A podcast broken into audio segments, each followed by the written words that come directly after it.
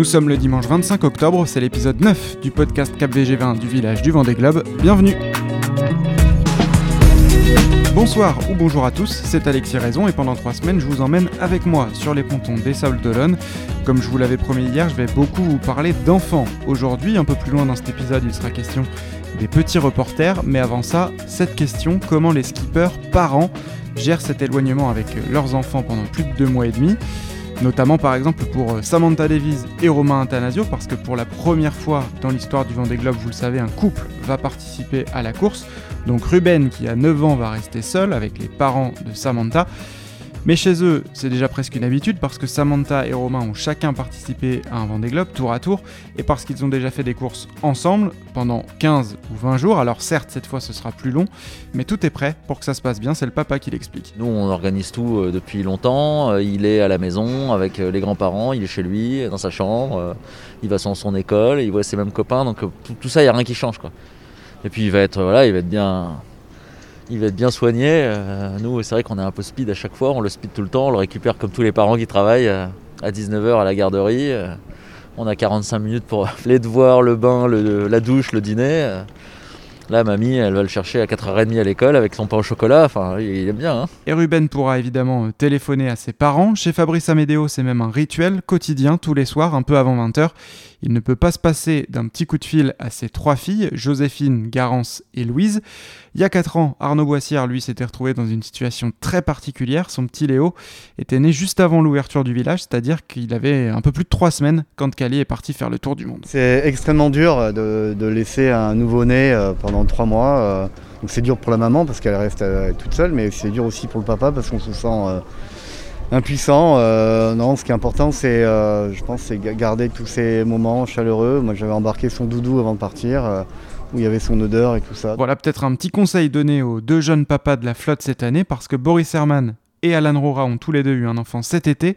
C'était le 9 juillet pour Alan Roura, la naissance de Billy, le Suisse de 27 ans, papa pour la première fois, et finalement, eh bien, il positive sur ces 15 jours qui précèdent le départ. Pour le coup, le, fait d'être confiné avant de partir, c'est plutôt pas mal, ça me permet de passer du temps aussi avec ma famille, euh, même si, euh, même si c'est dur, parce que, parce que voilà, euh, je, vais, je vais partir, ma fille aura 4 mois, et je vais rentrer, bah, elle en aura un peu plus, donc ça fait partie du jeu, on choisit pas quand ça arrive. je suis très heureux d'être papa aujourd'hui, et je suis très heureux de pouvoir dire dans quelques années que bah, voilà, quand elle était petite, bah, voilà, bah, ton père il faisait ça quand tu étais, étais une petite mioche. La maman de Billy, elle, n'est pas plus inquiète que ça, elle est prête à gérer toute seule.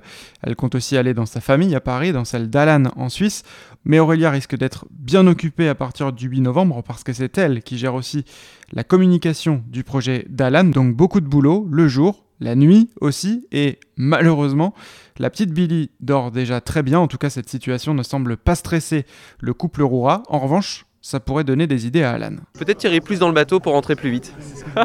il rigole Alan, mais Arnaud Boissière n'en pensait pas moins il y a 4 ans. Ouais ouais, c'est clair, ça donne envie d'accélérer pour arriver plus vite, ça donne envie de, de, vivre de plein de choses et d'ouvrir en grand les yeux pour essayer de raconter euh, tout ça après. Donc euh, ça donne une énergie supplémentaire, mais des fois tu dis le premier Noël, je vais rater le premier Noël euh, de mon bébé, donc il faut il faut, il faut être préparé à ça euh, psychologiquement et surtout, encore une fois, il faut que la maman soit bien armée et qu'au retour, euh, se raconter ces petites histoires, même s'il ne comprend pas tout de suite, euh, voilà, réussir à, lui montrer ça quand il sera plus grand. Et puisqu'on parle d'enfants, c'est aussi l'occasion de vous parler des petits reporters. C'est une initiative très sympa portée par Vendée Tourisme depuis le début de l'année 2020 quelques enfants de 5 à 11 ans qui jouent les apprentis journalistes. Ils sont partis à la rencontre de 7 skippers ces derniers mois et ils les retrouvent maintenant au village. On va interviewer euh, Benjamin Dutreux. Alors ça c'est Com qui aura 11 ans quelques jours après le départ du Vendée Globe et donc Com a une question à poser à Benjamin. Comment te sens-tu à l'approche du Vendée Globe? Là on est, euh, on est au départ avec tous les skippers, euh, tous les bateaux amarrés au ponton. donc ça ça fait déjà monter un peu la pression quand même. Forcément il y a une petite un petit sentiment de stress qui s'approche parce qu'on part faire un tour du monde euh, tout seul sur un bateau euh, euh, pendant trois mois. donc c'est quand même pas quelque chose d'anodin. On va affronter euh, bah, des océans que je connais pas encore. Euh, donc voilà, une petite dose d'appréhension et de, et de stress qui commence à monter tout doucement. Quoi. Alors la question de com finalement c'était pas loin d'être une question de journaliste, mais bien souvent les questions posées par les enfants sont plus originales. Est-ce que tu vas pêcher? Comment tu fais pour aller aux toilettes? Est-ce que tu vas voir des requins, des dauphins? Comment tu fais pour dormir ou pour faire la cuisine? Les skippers, eux, en tout cas, se prêtent au jeu. C'était le cas de Manuel Cousin hier. Les enfants, c'est plein, on le sait, c'est plein de spontanéité. Il y a des mots d'enfants qui sont juste extraordinaires. C'est toujours rigolo. De temps en temps, il y a, il y a une, petite, une, petite, question qui vient là, comme ça, plein de fraîcheur, plein de, euh, d'insouciance. Jamais pas de télé à bord. Non, c'était effectivement une des questions. Mais t'as pas de télé, mais comment tu vas faire pour, pour écouter les informations? Et puis Manu espère aussi peut-être déclencher quelques vocations. Si dans, dans, dans ce, ce lot d'enfants, on peut, on peut déclencher des envies ou euh, ne serait-ce que peut-être une passion, pourquoi pas, parce que moi ça, ça, a commencé un petit peu comme ça, c'est gagné quoi. Moi je me vois jamais faire ça, enfin, c'est d'être en mer tout seul, ça a l'air ultra compliqué. Alors visiblement pas de vocation de marin pour le moment pour Com, en revanche il m'a quand même livré son pronostic pour ce Vendée Globe à venir. J'aime bien euh, Jérémy Billou avec euh, Charal, euh, Alex Thompson, et euh, Maxime Sorel. Maxime Sorel, tiens, ce sera d'ailleurs l'invité de l'émission télé du village du Vendée Globe ce lundi avec Romain Athanasio. Rendez-vous à 15h pour l'enregistrement, comme d'habitude. Avant de vous laisser, pour aujourd'hui, je vous donne quand même les dernières petites infos en direct du village. À propos d'enfants, justement, on a appris ce week-end qu'un deuxième enfant a été sauvé par l'opération Un clic, un cœur de Initiative Cœur depuis l'ouverture du village, donc en un peu plus de 8 jours. Vous pouvez aller liker la page du projet de Samantha Davis sur les réseaux sociaux et un like égale 1 euro reversé par les partenaires de Samantha à Mécénat Chirurgie Cardiaque qui soigne des enfants victimes de malformations cardiaques et l'objectif c'est d'en sauver 60 durant ce Vendée Globe. Ce week-end, la vidéo qui a fait le buzz c'est celle de l'intérieur du bateau d'Alex Thompson, je vous en parlais déjà hier soir, je l'avais relayé comme plusieurs autres médias. Sauf que ce matin, le team du Britannique faisait la chasse à cette vidéo de 32 minutes qui a pourtant été mise à disposition des journalistes mais qui n'a pas du tout vocation à être diffusée dans son intégralité. Donc il en existe un petit passage d'une quarantaine de secondes sur le compte Twitter CapVG20, vous pouvez aller voir ça.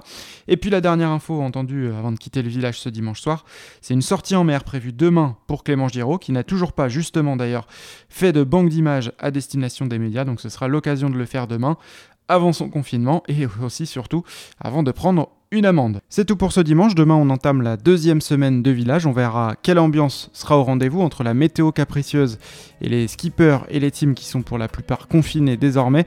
Mais ça ne change rien au rendez-vous. Tous les soirs, ce podcast du village. Et d'ailleurs, si vous ne les avez jamais écoutés, je vous invite à retrouver les longs podcasts produits par CapVG20 ces six derniers mois.